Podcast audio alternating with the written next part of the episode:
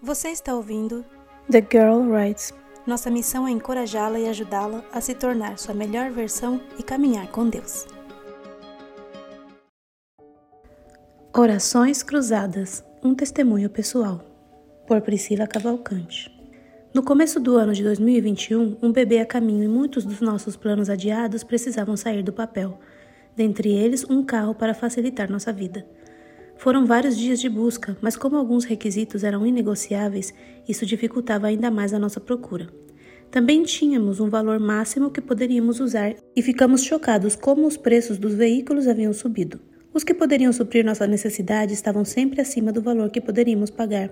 Cansados e desanimados, demos uma pequena pausa nas buscas até que um dia meu esposo decidiu dar uma última olhada, sem muitas esperanças, e lá estava um carro que se encaixava perfeitamente no que procurávamos.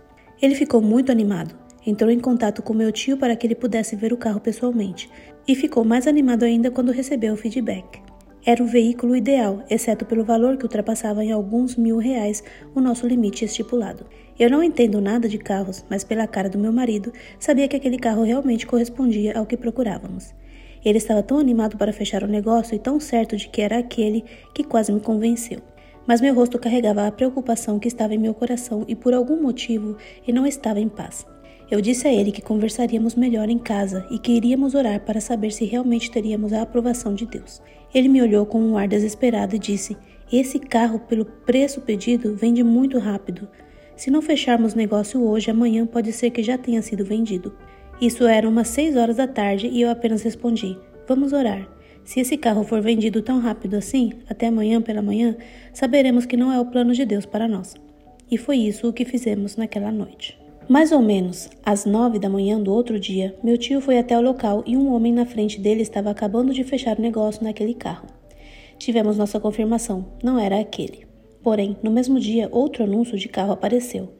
Mesmo modelo, apenas um ano mais velho e em outra cor, mas conservado e dentro do nosso limite. Meu tio mais uma vez analisou o carro enquanto conferíamos toda a documentação. O carro era de uma mulher também evangélica que colocou o carro à venda porque precisava fazer um tratamento. Depois de fechado o negócio, ela enviou uma mensagem para meu marido, dizendo: Hoje o Senhor foi resposta de uma oração. Vocês foram canais de bênçãos em nossa vida. A minha oração hoje é que vocês sejam muito felizes e que o carro seja bênção na vida de vocês, como foi na nossa.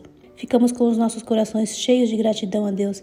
É maravilhoso como Ele, dia após dia, ouve pecadores como nós, e como nos diz a Sua palavra, Ele é capaz de fazer infinitamente mais do que tudo o que pedimos ou pensamos. É incrível saber que enquanto orávamos de cá, alguém orava de lá, e em meio às nossas dúvidas e temores, Ele estava trabalhando para que nossos caminhos se cruzassem mais uma vez, pudemos ver o agir de um Deus compassivo e testemunhar do seu amor por nós. Vale a pena confiar. Medite sempre neste verso.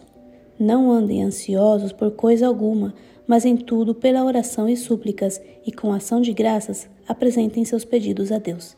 Filipenses 4, 6. Orações Cruzadas Um testemunho pessoal. Por Priscila Cavalcante. Todos os artigos são conteúdo original e pertencem a thegirlwrites.com.